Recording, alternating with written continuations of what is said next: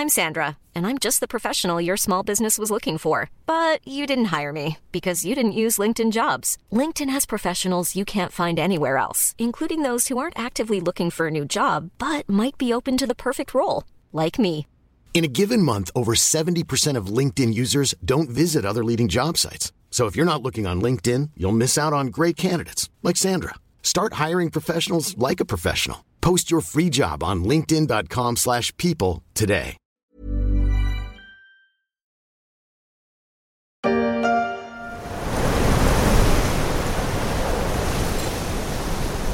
C'est la nouvelle version du Mistral gagnant, Mistral AI, comme Artificial Intelligence, un vent nouveau qui souffle sur le secteur des nouvelles technologies depuis le début de l'année, porté notamment par les Américains d'OpenAI, dont le robot conversationnel ChatGPT est en train de conquérir la planète. Mais cette fois-ci, le vent en question, ce Mistral gagnant, souffle de France.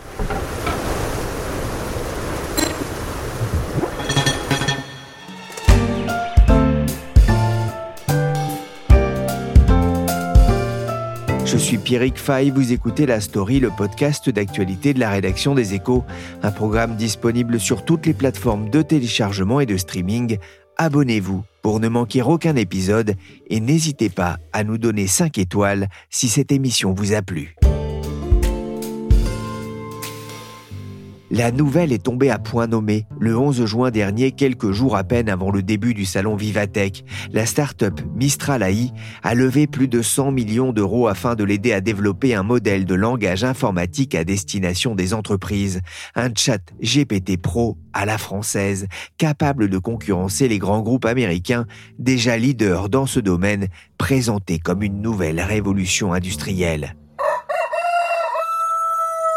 Oui, Cocorico, car si la Silicon Valley a pris un peu d'avance dans l'intelligence artificielle, la France veut avoir son mot à dire et elle ne compte pas seulement sur ce Mistral pour refroidir la concurrence, mais aussi sur son formidable réservoir de compétences bien humaines.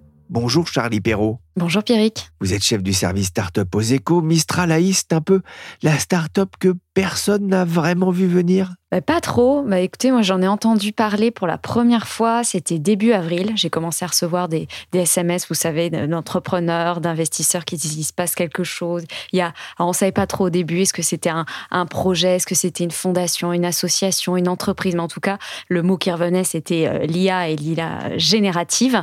Et euh, effectivement, au fur et à mesure qu'on a creusé, on a découvert euh, qu'il y avait donc trois garçons qui étaient en train de créer, en tout cas le but c'est une alternative à OpenAI, donc vraiment 100% européen et puis on peut même dire 100% français puisque les trois fondateurs sont français et ils ont créé seulement la, les statuts, enfin ils ont déposé les statuts de l'entreprise mi-mai. Donc vous voyez, c'est vraiment très très récent. Alors trois garçons dans le vent, il en manque un, mais on verra tout à l'heure qu'ils sont bien entourés pour essayer de tailler les croupières aux Américains d'OpenAI. Ils ont déposé les statuts et un mois après à peine, Mistral lève un peu plus de 100 millions d'euros, c'est beaucoup oui, c'est beaucoup pour une euh, première levée de fonds, ce qu'on appelle dans, le jargon une levée en, amorçage. En général, euh, vous levez aller entre 500 000, 2, 3 millions. Bon, après, dans les années, euh, vous savez, 2020, 2021, avec le Covid, c'est vrai qu'on a connu des fois des, levées très importantes, mais ça n'a jamais été jusqu'à 105 millions précisément. C'est vraiment un record, mais il faut prendre en compte, ça c'est hyper important, que en général, quand vous levez, allez, vous levez 10 millions pour une start-up, vous avez 80% de l'argent qui va en gros du recrutement. C'est là pour payer des salaires et vous avez en, après 20%, c'est pour euh, du, marketing en général. Voilà, je, grossis le trait, mais là c'est 80% qui vont dans de la puissance de calcul, puisque on doit faire tourner effectivement tous ces modèles et donc il faut louer euh, des serveurs et ça coûte très très cher, même si c'est de la location. Alors parce qu'ils ne les achètent pas parce que c'est encore plus cher et que c'est très difficile, il y a des listes d'attente euh, monumentales, mais rien que la location, ça devient très très cher. Donc donc c'est pour ça qu'ils ont besoin dès le démarrage en fait d'avoir autant d'argent pour pouvoir voilà tenir et développer cette puissance de calcul. Ouais, il suffit pas seulement d'embaucher de la matière grise, hein. là faut aller en, chercher dans dans des appareils, dans ces effectivement, on, l'avait vu hein, dans le sujet Nvidia, rien que certains composants coûtent plusieurs dizaines de, de milliers d'euros. Et c'est vrai que dans un marché du financement des startups un peu morne, euh, cette levée de fonds de 105 millions, c'est une belle récompense. Mais pourquoi cet emballement autour de, cette startup hein, qui vient à peine d'être créée? Bah, il faut savoir effectivement qu'il y, a de moins en moins de levées de fonds, c'est calmé depuis à peu près un an, mais il y a encore des fonds d'investissement de capital risque qui lèvent de l'argent ou qui en ont encore. C'est-à-dire qu'on s'assoit encore sur ce qu'on appelle nous le dry powder, donc encore un petit sac euh, d'argent qui est prêt à être dépensé. Donc il y en a encore. Donc quand ils, ont envie d'ouvrir les vannes, j'ai envie de dire, ces fonds, eh ben, euh, ça peut aller du coup très fort et on peut se battre sur certaines opérations. Et évidemment, en ce moment, sur quelles opérations ils se battent? Eh ben, sur tout ce qui est IA, IA générative. L'année dernière, c'était euh, plutôt Web3. Voilà, on a changé un petit peu de vague et c'est ce qu'on appelle, vous savez, dans ce milieu, c'est un peu un effet euh, moutonnier et ce qu'on appelle même le FOMO, donc la fear of missing out, qui est donc la peur de louper un deal. Donc, on veut, on veut vite rentrer quelque part et donc mettre le plus d'argent possible. Alors, comme je l'ai dit toujours, faut pas rater ça. Alors justement, quels sont les fonds euh, qui ont pu participer à, à cette opération? Alors il y a un fonds déjà qui a mené le tour de table qui s'appelle euh, Lightspeed euh, Ventures, qui est un gros fonds américain de capital risque qui s'est installé, je crois, je dirais, il y a un peu plus d'un an en France. Il y avait euh, une personne à l'époque, Antoine Moiroux. Et du coup, voilà, c'est lui qui a complètement euh, voilà, réussi à prendre, entre guillemets, le, lead sur l'opération. Et ensuite, vous avez toute une, longue liste d'investisseurs, hein, parce que comme je vous ai dit, bah, tout le monde voulait rentrer. C'était un petit peu la guerre, franchement. de ce qu'on m'a dit après en, en coulisses, c'était de la drague, vraiment, il fallait y être. Et vous des fonds européens qui sont très connus dans l'écosystème, qui parlent peut-être pas à tout le monde, mais euh, qui est l'allemand La Famiglia. Vous avez Headline euh, aussi, Exor Ventures en Italie, First Minute Capital, Local Global au Royaume-Uni. Donc voilà, toute une, une longue liste de fonds européens et quelques Français. Alors, on a Euraseo, mais alors euh, c'est euh, autant vous dire, c'est des gens qui ont mis très très peu d'argent. J'ai appris ça euh, il y a quelques jours seulement. Vous voyez, ça tombe bien pour ce podcast, mais ils ont en gros moins de 2% du capital ces fonds français. Donc c'est chacun, hein, je voulais dire, hein, mais donc c'est vraiment très très peu. On dit en général, ils sont là pour voir quand ils mettent si peu d'argent, quand ils mettent 200, 300, 400 000, voilà, ou des, toutes petites lignes, c'est comme ça. Et vous avez quand même BPI France qui est rentré, donc voilà, on peut dire quand même qu'on a un fonds français assez fort dedans. Et après beaucoup de personnalités euh, très connues dans l'écosystème tech, comme euh, Xavier Nel, donc le patron de Free, Rodolphe Saadé, donc de CMA CGM, puisqu'il investit de plus en plus euh, dans les startups. Vous avez le family office de la famille des Galeries Lafayette, donc la famille Ouzé, et Eric Schmidt, qui est donc celui, l'ancien patron de, Google. On peut regretter finalement que ce soit un fonds américain qui, on va dire, prenne le lead sur cette IA bien française, ou en tout cas qu'on essaye de développer en France? Bah, Évidemment, vous savez, quand on a tout de suite parlé de, cette opération. C'était la première critique qui a fusé un peu partout sur les réseaux sociaux. Après, moi, je trouve ce qui a du sens quand même, c'est qu'il faut quand même quelqu'un qui ait beaucoup d'argent, donc un gros fonds d'investissement, parce qu'il faut penser au tour suivant. Euh, c'est-à-dire que quand on a une boîte comme justement Lightspeed Ventures, ils ont énormément de connexions avec beaucoup, beaucoup de fonds américains. Donc, c'est hyper important aussi euh, de les avoir dès le démarrage. Alors, euh, oui, après, on ne sait pas si, est-ce que parce a des Français ne voulaient pas mettre autant d'argent, ça c'est un peu question. Oui, c'est vrai que c'est toujours cette critique. Hein. Euh, il manque aujourd'hui en France, effectivement, quelqu'un qui a les poches très profondes, comme c'est le cas aux États-Unis, euh, pour soutenir hein, et la création. Euh, alors, on ne parle même plus de licorne là maintenant, mais du, stade au-dessus. Des décacornes. Des décacornes, voilà. Alors, la plateforme de Mistral AI sera lancée début 2024. c'est pas trop tard bah, C'est évidemment une des premières questions que je leur ai posées pour un peu les embêter. Bon, après, c'est qu'en France, on dit toujours ça voilà, que c'est trop tard. Ça me rappelle d'ailleurs euh, Symphonium, je ne sais pas si vous avez suivi, donc euh, qui est Octave Claval, patron d'OVH, qui a racheté notamment Quant et qui avait aussi racheté Shadow, qui s'est allié à la, Caisse des dépôts, voilà, pour créer une sorte de plateforme de service dans le cloud. Alors tout le monde dit, bah évidemment, on est en 2023, c'est un peu trop tard, mais lui, il dit, bah non, bah, au moins, au moins je l'aurais fait, je l'aurais essayé. Et euh, là, c'est un petit peu aussi la même pensée, mais il y a aussi le côté open source qui les différencie. C'est-à-dire qu'aujourd'hui, OpenAI ou alors Bard de Google, bah voilà, c'est complètement fermé. Eux, voilà, après, n'importe quel développeur pourra aller voir un peu le code, comment ça se passe, et ça permettra aussi de diffuser mieux la technologie un petit peu partout dans le monde. Et donc, c'est un réel avantage, on va dire, compétitif. Donc, euh, je ne pense pas que ce soit euh, vraiment si tard que ça. Il y a des places à prendre. Effectivement, le marché de l'IA est encore relativement récent. On a parlé de la technologie, de la stratégie, mais derrière cette intelligence artificielle, il y a des hommes. Euh, qui sont les fondateurs de Mistral? Alors, ce sont trois chercheurs, et j'insiste parce que c'est quand même très rare dans le monde des startups. En général, vous avez voilà quelqu'un qui sort d'une école de commerce, un ingénieur, voilà, toujours à peu près les mêmes profils. Et donc euh, là, on a Arthur Mensch qui euh, travaillait auparavant chez DeepMind Paris. Donc DeepMind, qui était une startup euh, d'IA qui avait été rachetée par Google et qui aujourd'hui un peu son, son, labo de recherche. Et lui a travaillé sur les grands modèles voilà de, langage. Vous avez Timothée Lacroix qui lui a, notamment démarré sa carrière en tant qu'ingénieur chez Facebook euh, AI Research. Donc c'était en 2015 à New York et c'est là d'ailleurs qu'il a rencontré le troisième cofondateur qui est Guillaume Lample et qui lui dernièrement avait pris la responsabilité de l'équipe euh, en charge des grands modèles de langage chez Meta. Donc voilà, c'était le, monsieur euh, grand modèle euh, là-bas.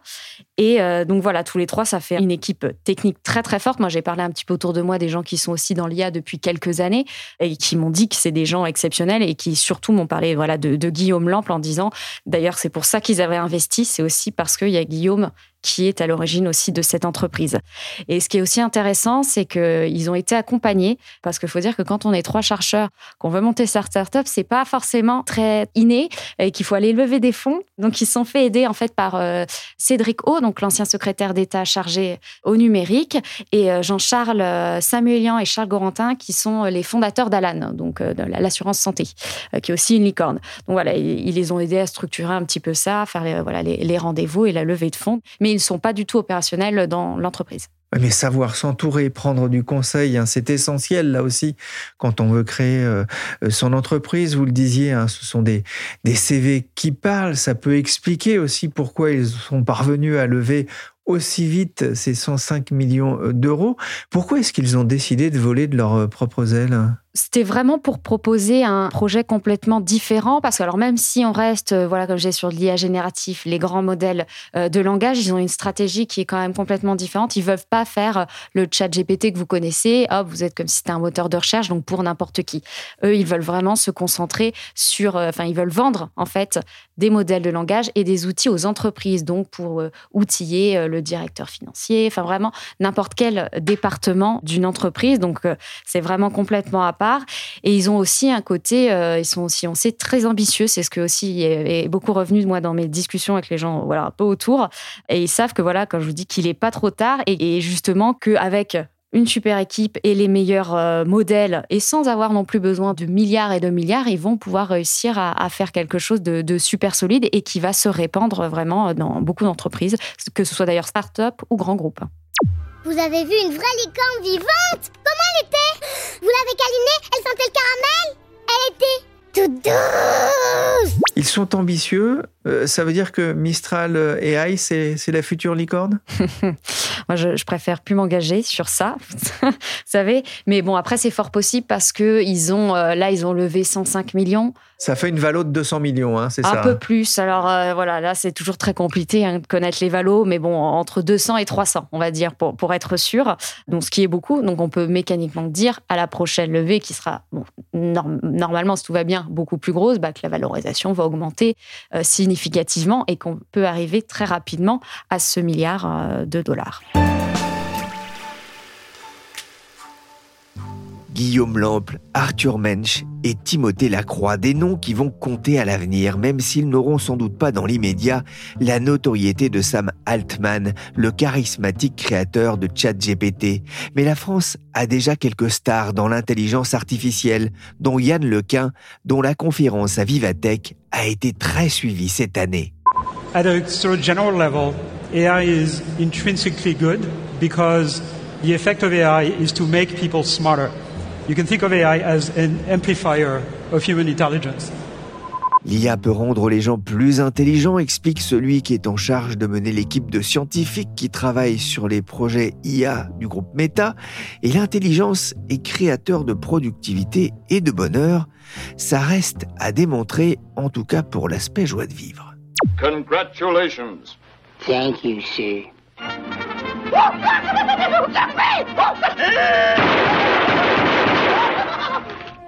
I'm happy. Heureux qui, comme le chien Droupi, a levé des fonds, heureux aussi comme l'école française de l'IA. Et si Paris n'était pas seulement la capitale mondiale de la mode et de la gastronomie, mais aussi celle de l'intelligence artificielle, c'est la question que se posait Raphaël Balnieri dans les pages Tech Média des Échos à l'occasion de l'ouverture du salon Vivatech. Raphaël, on peut parler euh, d'une école française de, l'IA, d'une French AI Tech? Oui, il y a en effet un espèce de French Club euh, de l'IA. C'est un phénomène qui est pas nouveau, hein, mais euh, qui date de, plusieurs années il faut bien comprendre que dans l'IA, on a besoin de, plusieurs choses, euh, d'avoir accès à des données, d'avoir accès à des énormes supercalculateurs pour mouliner ces données, mais il faut aussi du cerveau, du, brain power. Et c'est là en fait que la France euh, se distingue, puisqu'en fait on forme chaque année des dizaines, si ce n'est plus, d'excellents chercheurs, notamment des mathématiciens qui sont formés à Polytechnique, euh, à l'ENS, à l'Université Pierre et Marie Curie. Donc il y en a beaucoup qui sont très connus. Hein. Euh, le, plus connu, c'est sans doute euh, Yann Lequin, qui est chez Facebook, mais il y en a plein d'autres en fait dans son sillage qui commencent à émerger. vous parlez de Facebook, hein. Meta, qui est la maison mère, a joué un rôle important là aussi dans l'émergence de ce savoir-faire français de l'IA. Oui, Meta comme Google et, les autres Gafa, mais c'est vrai que Meta un réseau de laboratoires de recherche en IA euh, euh, mondial. Ils en ont sept dans le monde et, chose qui n'est pas euh, anodine, ils en ont un à Paris. Donc c'est vraiment voilà dans le siège de, de Meta France, place de la Bourse. C'est le Faire Paris, c'est ça C'est le Faire Paris exactement, et c'est un centre qui compte environ 70 personnes, des chercheurs, mais aussi des ingénieurs. Ils accueillent des postdocs, et donc c'est quand même un gros centre pour Facebook à l'échelle mondiale. beaucoup de Français chez Google, beaucoup de Français chez Meta. Pourquoi les Américains s'arrachent-ils ces chercheurs? Bah, y a vraiment l'excellence française euh, en mathématiques, en fait, et dans la recherche euh, en mathématiques, dans les sciences dures, euh, nos écoles d'ingénieurs. C'est quelque chose qui est vraiment très reconnu à l'international. Après, je pense que les GAFA sont très pragmatiques et que si cette excellence était en Allemagne ou en Italie ou en Espagne, ils recruteraient plutôt dans, dans ces pays-là. Il y a aussi cette capacité finalement de, de ces groupes à attirer euh, les Français. Oui, ouais, bien sûr, c'est vraiment quelque chose euh, qu'on voit dans le parcours de tous ces chercheurs français de l'IA. Euh, généralement, ils font leur formation initiale en France, mais dès le moment de la thèse ou du postdoc, là, il y en a beaucoup qui partent aux États-Unis. Et les raisons sont diverses, mais ce qui revient, c'est vraiment euh, l'idée d'aller au cœur de l'innovation, de pouvoir tester de nouveaux euh, modèles de travail, euh, de pouvoir se confronter à l'échec sans que ça soit discriminant ou, rédhibitoire pour le, reste de leur carrière, devenir bilingue, et évidemment le voilà, le salaire est sans commune mesure. Hein. On m'a rapporté euh, des salaires euh, x4 en fait euh, dans un GAFA versus dans une, une, institution publique de recherche française. Donc il y a en effet une fuite des cerveaux assez massive. Le salaire est de 15 sesterces par semaine. Vous acceptez? Ah, moi qui croyais qu'on était nul en maths et en sciences, en France, on a quand même des cracks, même si on n'a pas le portefeuille des Américains. On a parlé, Raphaël, de Yann Lequin, mais l'on voit aussi émerger de nouvelles têtes dans le microcosme de l'IA. Trois Français, dont une femme, Joël Barral. Oui, Joëlle Barral, c'est euh, la Madame Santé et IA de, Google.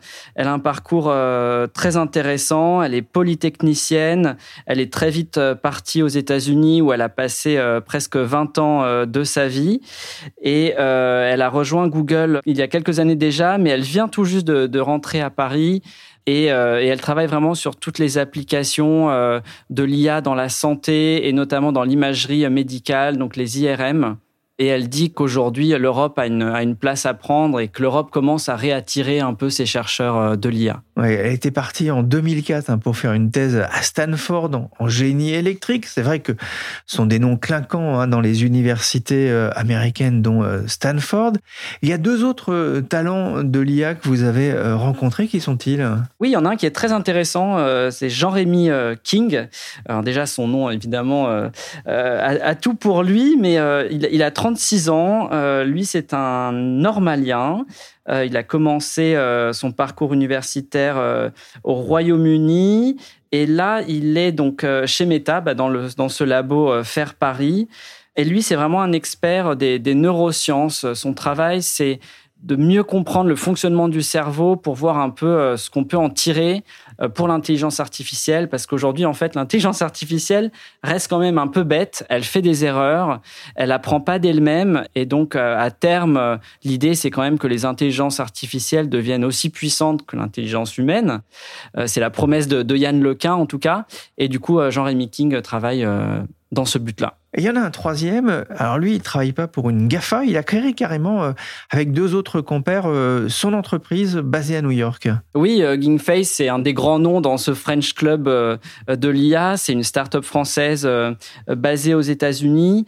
Et eux, en fait, ils hébergent des dizaines, voire des centaines de modèles d'IA en open source, c'est-à-dire que tous les développeurs, tous les chercheurs euh, peuvent s'en servir et les améliorer. Il est physicien, il s'appelle Thomas Wolf. C'est Thomas Wolf. le dire. Hein. C'est Thomas Wolf, euh, un polytechnicien euh, français.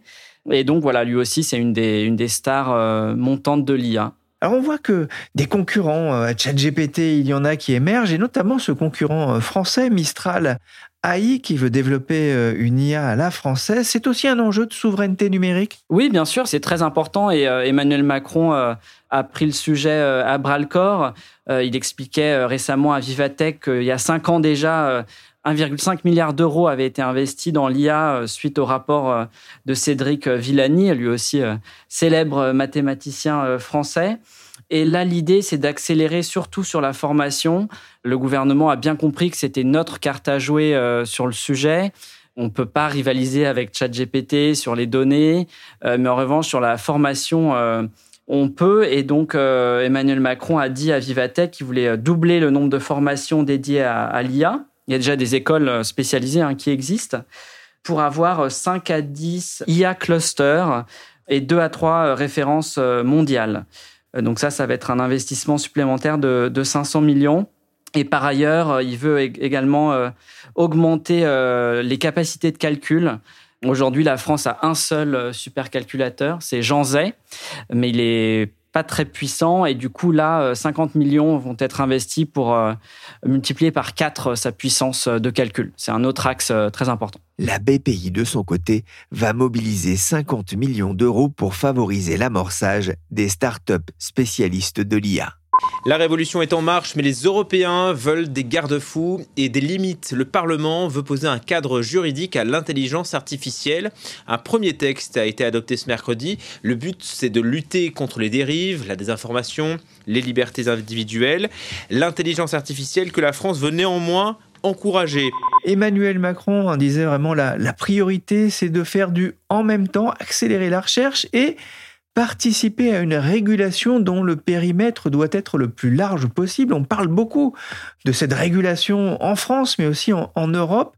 Est-ce que la régulation peut finalement être aussi un, frein pour euh, l'IA en France? Bah, C'est un risque et c'est vrai qu'à la fois Emmanuel Macron et, le ministre du numérique, Jean-Noël Barrot, le, le rappellent euh, régulièrement. Il y a des vrais risques perte d'emploi, euh, cyberattaque à grande échelle, piratage des droits d'auteur, etc.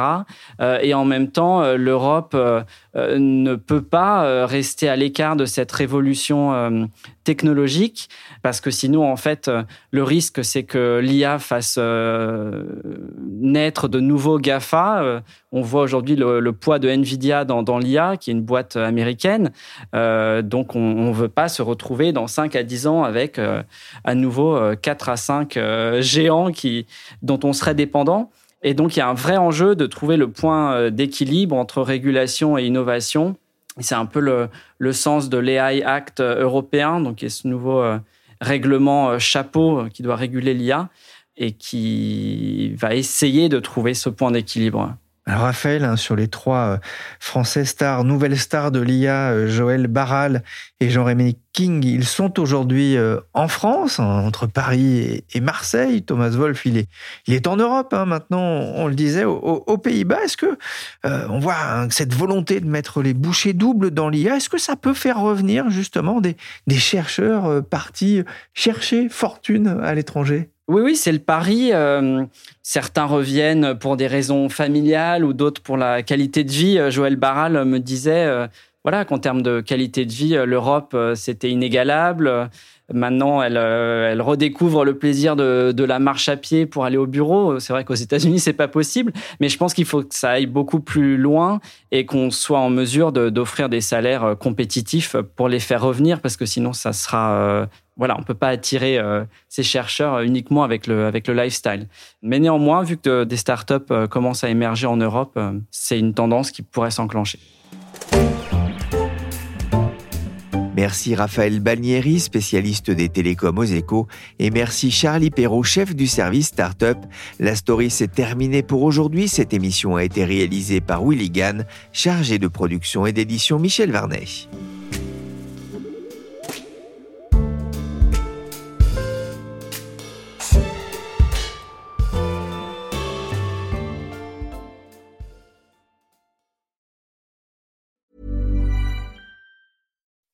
When you make decisions for your company, you look for the no-brainers. If you have a lot of mailing to do, stamps.com is the ultimate no-brainer. Use the stamps.com mobile app to mail everything you need to keep your business running with up to 89% off USPS and UPS. Make the same no-brainer decision as over 1 million other businesses with stamps.com. Use code PROGRAM for a special offer. That's stamps.com, code PROGRAM.